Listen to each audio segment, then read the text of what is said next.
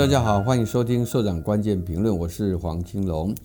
今天要来跟你谈一下这个大跃进式的防疫啊，已经让习近平从神坛快速跌落。中共会不会成为车诺比之后的苏联啊？好，我们看到中国从明年一月八号开始啊，解除对 COVID-19 感染的一个防控措施，全面取消入境验核酸跟隔离措施啊，这等于宣告啊。过去三年由习近平亲自拍板的清零政策已经失败，但是中国解封了之后，因为没有配套措施，感染者是数以亿计啊，各地医院停尸间爆满，殡仪馆里头等着火化大排长龙啊，而且引发全球的抢药风潮啊。现在各国都担心啊，中国可能出现新的变种病毒，而纷纷对来自中国的旅客提高检验的要求啊。整个习近平面临的疫情危机啊，可以说是越演越烈啊。那习近平荒谬的防疫决策啊，被拿来跟毛泽东当年搞大跃进，造成千万人饿死啊，来相提并论。外界呢还以车诺比核灾做比较。由于前苏联的欺瞒与错误啊，在五年之后啊，苏联就垮台了啊。习近平会不会走上同样的结局啊？正越来越受到关注啊。好，我们回顾啊，中国的极端清零政策，在二零二零跟二零二一这两年呢、啊，曾经有效的减少了感染跟死亡人数啊。习近平就认为说，这个展现了中国体制的优越性。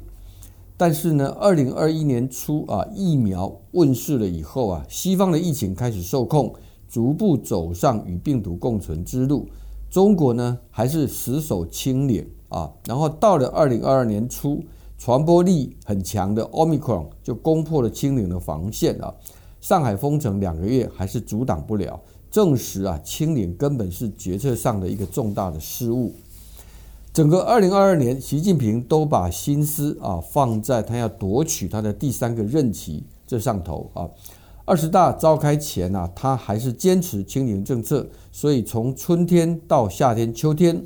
包括上海在内啊，不少中国的城市都遭到了封控啊。其中五月份的时候，有五十多座城市被封控；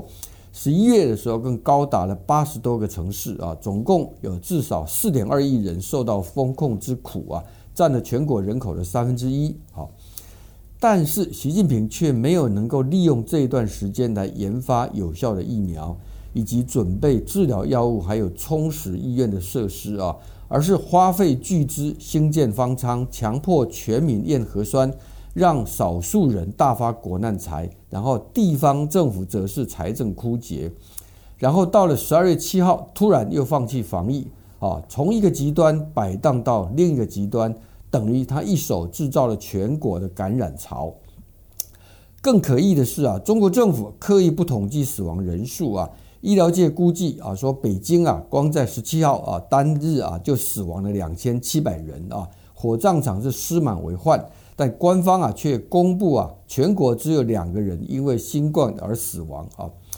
这种任由民众自生自灭的一个做法啊，一个政府竟然可以罔顾人命、自欺欺人到这种地步啊，实在是匪夷所思啊。但是我们要看到，中国的感染潮大爆发，最高峰的时间根本还没到。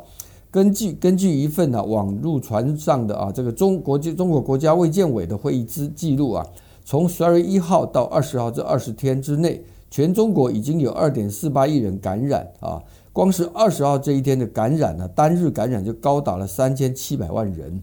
而英国医疗数据公司 Alfinity 的研究显示啊。未来几个月，全中国感染人数将会增至到增加到七到八亿啊，死亡人数啊则会达到一百三十万到两百一十万啊，每天死亡会高达五千人啊。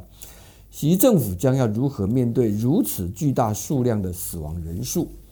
在微博上就有中国网民啊感慨地说啊，我以为的放开啊，本来应当是不再封控，储备发放老人用药。啊，然后前两个月的公共场合还是有七天的核酸，上班要求抗原啊，阳性必须居家七天，再引进复必泰啊 BNT 来重新普及第三四针的疫苗，形成有效的抗体之后逐步这个宽松啊，结果呢，实际的放开却是躺平啊。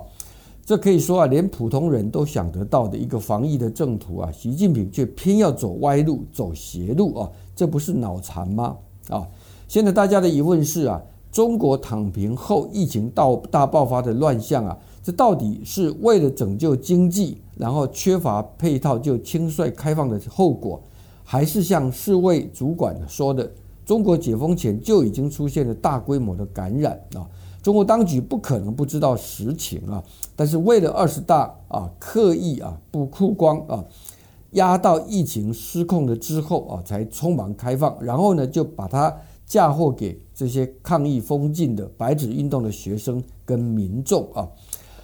从各种迹象来看呢，这个后者的可能性啊是不能排除的啊。海外视频啊，就有人以啊在香港上市的中国殡葬业龙头福寿园为例啊。发现啊，在十月间港股一片萧条的时候啊，福寿园的股价竟然一枝独秀啊，而且在中共二十大之后开始狂飙，到了十一月七号北京疫情猛爆后，更是当天单日上涨超过七个百分点啊，到现在福寿园的股价已经翻了一倍啊。足以证明啊，早在十二个十二月解封之前呢，中国的疫情就已经大面积的传开，而且造成了大量死亡啊，所以殡葬业的股价才会狂飙啊。习近平自称抗疫胜利啊，因为中国有制度优势啊，但是呢，他的严峻封封禁啊，并没有堵住病毒，而且还重创了经济啊。英国的智库啊，经济和商业研究中心 CEBR 啊。已经把中国取代美国成为全球最大经济体的时间呢，从最开始估计的二零二八年，在去年呢推迟到二零三零年，现在又延后六年到二零三六年，主要就是因为防疫政策的混乱，导致中国经济增长的放慢啊。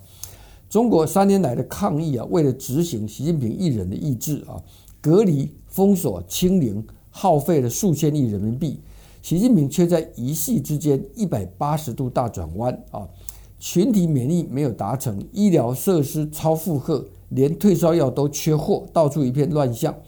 这除了意味习近平亲自指挥、亲自部署的抗疫失败之外，也不免让人联想到发生在一九五八到六一年的啊这个大跃进。造成了数千万人死亡啊！后来却以三年自然灾害当作借口，但它其实是人为制造的悲剧啊！当年毛泽东搞大跃进，说要跑步进入共产主义，让中国经济加速超英赶美，同时深化对全国各地的监控。现在习近平的动态清零啊，除了借机搞大数据监控，也是要宣传中国防疫成效超英赶美，死的人最少啊！然后呢，世界已经将未来将是东升西降啊，但是呢，结果呢却事与愿违啊，因为中国死的人很可能会比任何国家都还多啊，会比美国啊死的超过一百万人还要多，而且经济恢复更慢啊，人民的怨气更大啊，一切刚刚刚刚好都是相反的啊。但是呢，就像毛泽东，他不可能承认呢，大跃进是他个人的失误啊。习近平同样，他不可能承认自己犯错，官方也不可能公布真正的死人的死亡人数啊。但是这些数字并不是无中生有的哈。现在随着疫情海啸式的爆发，在北京、在上海、在西安、在广州，都出现了医院停尸间爆满、殡仪馆爆量的情形啊。纸啊，终究是包不住火的啊。《纽约时报》在二十七号指出啊，中国政府在贯彻清零政策期间啊，仿佛无所不在、无所不能，以无限资源和不受限的权力来控制整个国家。但就在几乎耗尽资源、跟公众的善意，以及越来越多民众因为染疫身亡或者陷入这个重症了之后啊，政府的角色却消失了啊！这凸显了北京当局毫无社会治理能力啊！因为无论是执行严厉的清零，还是突然宣布杂乱无章的重新开放，中国政府都没有做到啊所谓的善治的一个基本要求，就是透明、负责、问责以及回应人民的需求。美国之音中文网啊报道说啊，在不受中共宣传部门控制的社群媒体，像 Twitter 上面啊，中文的用户是痛批习近平啊，他整个因应疫情跟自情治理的能力啊。使得啊中国从世界啊第二大经济体变成一个疫情完全无法治理的国度啊。他们批评说啊，习氏治理一塌糊涂啊，一党独裁，遍地是灾啊。啊，说啊，如果是一家公司的负责人，早就下台了吧啊。美国知名中国问题专家孔杰荣说啊，尽管习近平啊今年他顺利连任了中共总书记啊，个人的权力达到巅峰，但他的防疫政策被自己的政府否定啊，让他在百姓面前颜面尽失啊，已经失去了民众对他的尊重啊。除了不再给予支持啊，也在其他方面对他提出质疑啊。因此，习近平现在的处境啊并不安全。旅居美国的中国政治学者邓玉文二十七日呢，也在呃这个美国之音中文网发表专文呢，指出说啊，抗议失败对习近平的权威是重大的打击啊，他的形象啊正从高高在上的神坛快速跌落啊，某种程度上啊成为他的政治滑铁卢。习近平即使还能够统治中国十几年了，但是他已走在下坡路上啊。好，我们先休息一下，广告回来之后啊，继续来跟您啊来分析啊这个大跃进式的防疫啊，让习近平从神坛快速跌落啊，中共会不会成为车诺比后的苏联？休息一下。最近物价上涨真的好有感，感觉荷包都要大缩水了。真的，理财好重要哎。像我啊，每天都会上元富证券 YouTube 频道看元富 Good Morning，因为这个节目帮助我累积了不少投资观念呢。我也有订阅哦，我是翻转学堂和产业这件事的忠实观众。我还很爱看三分钟学投资。如果还不知道，现在立刻订阅元富 YouTube 频道，好好学投资。元富证券经目的事业主管机关核准之许可证照字号为一百零八年金管证走字第零零三一号。欢迎回到社长关键评论啊，继续来跟您谈今天的主题啊。我们看到《环球时报》前总编辑胡锡进啊，他前两天在微博发帖啊，为中国政府放宽防疫政策来辩护啊。他说啊，如果不及时放宽呢，由于大量的人在身心上承受不了，或者对失去经济收入严重不满。以及对局势改观呢感到失望，我们的社会矛盾将会达到空前激烈的程度啊，那样的局面呢才真正是灾难性的哈。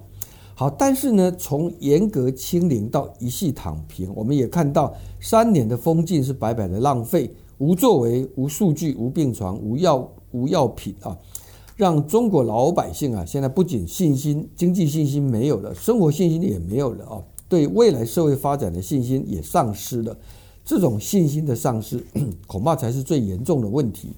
而这又让人联想到 一九八六年四月二十六号，前苏联发生的车诺比核外泄事件啊，五年之后啊，苏联就垮台了啊。那么前苏联的这个总统啊，戈巴契夫后来曾经说啊，车诺比核事故啊，可能是苏联解体的真正原因啊。确实啊，因为车诺比事故的恶劣影响，还有天文数字般的善后费用，都给了苏联沉重的打击。但最致命的伤痛，还是啊，它在人们心灵上划开的那道伤口。这道伤口最终使得一个曾经强势的国家分崩离析。一开始，苏联官方并没有重视这场事故啊。戈巴契夫在他的回忆录里头就描述了。苏联科学院院长啊，这些官员对事故轻描淡写的一个态度，他们说啊，没什么大不了的啊，之前也有工业反应堆发生过同样的情况哦，他们都解决了啊。那么说啊，为了避免核辐射，只要就需要多喝水、吃东西，还有睡好觉。而直到第一张辐射污染图绘制完成了之后啊，苏联人才发现啊，污染区内已经不适合人类生活。一些距离核电站较近的居民啊，才开始紧急疏散。这个时候，距离事故的发生已经过了三十多个小时，很多人都已经受到辐射的污染啊。有一位前苏联的记者啊，他写到说啊，在过去的三个月里啊，政府媒体的报道试图让人相信啊，这个啊事情不大啊，只是有人在抹黑我们啊。这个时候，史达林时期的一些词汇又开始流行了起来啊，什么西方秘密机构的代理人、社会主义最可恨的敌人们啊，企图破坏不可动摇的苏联人民大联盟的反动势力啊。他说，当时所有的人都还在热烈的讨论间谍啦、破坏分子，根本没有人去讨论要赶快准备点来防护这个辐射啊。而当时任何非官方的讯息都会被认为是来自国外的一个意识形态作战啊。但是呢，呃，整个实情慢慢的揭开了以后啊，就击碎了很多苏联人的大国迷梦啊。事发之后，事发一周之后的五月八号，一位车诺比的撤离者啊。他辗转来到了基辅啊，住进了一位朋友的家中。他描述自己当时的心情啊，他说：“我在浴缸里洗澡，打开水管开关就放声哭了起来。坐下来吃饭的时候，我还在流泪啊，为人们，为谎言，我觉得内心难过，因为报纸上登的都不是事实啊。那也许这是因为我第一次亲眼看到这些实际的状况，了解到事情的真相。”再去阅读报纸上那些豪言壮语，让我受到了巨大的震动，一切都让人肝肠寸断啊！当更多的信息被揭露啊，苏联的民众得知了灾难到底有多严重啊，他们对这个国家的信心崩溃了啊！俄罗斯学者啊，这个皮霍亚指出啊，民众以及加盟国因为这场悲剧而产生的离心力啊，在五年之后就汇聚成洪流了。给这个政权致命一击啊！这个远比核物质的链式反应更为严重。戈巴契夫后来才会讲说啊，车诺比事故可能成为五年之后苏联解体的真正原因。到了一九九一年的十二月二十五号，苏联的国旗就从克里姆林宫上空缓缓降下，一个庞大的国家就这样走到了尽头啊！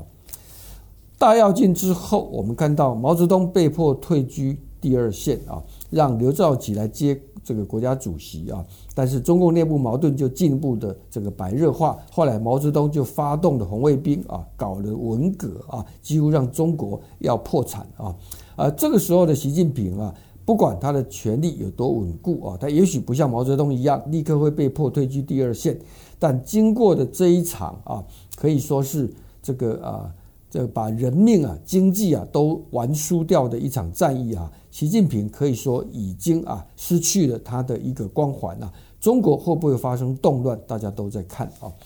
好，呃，最后感谢元富证券的支持啊。元富 YouTube 频道推出了多元教学影片啊。元富 Good Morning 每周一到周五早上八点四十分直播，带您了解总经和重点股市的资讯啊。产业这件事啊，每月剖析市场话题的产业翻转学堂，还有三分钟学投资，都提供投资观念教学哈。更多内容请上 YouTube 啊，搜寻元富证券。谢谢你的收听，我们下回见。Lady Go! 开启卖房寻宝之旅，恭喜您通过第一关，好运 Live Points 立即刮。哇，没想到信义房屋卖房这么有趣，还有寻宝好礼三重送。刮刮乐，收屋咨询来店里，戴森大方抽。欢迎前进第二关，信义房屋科技卖房新法宝，AI 大数据智能配案，叮咚智能赏屋。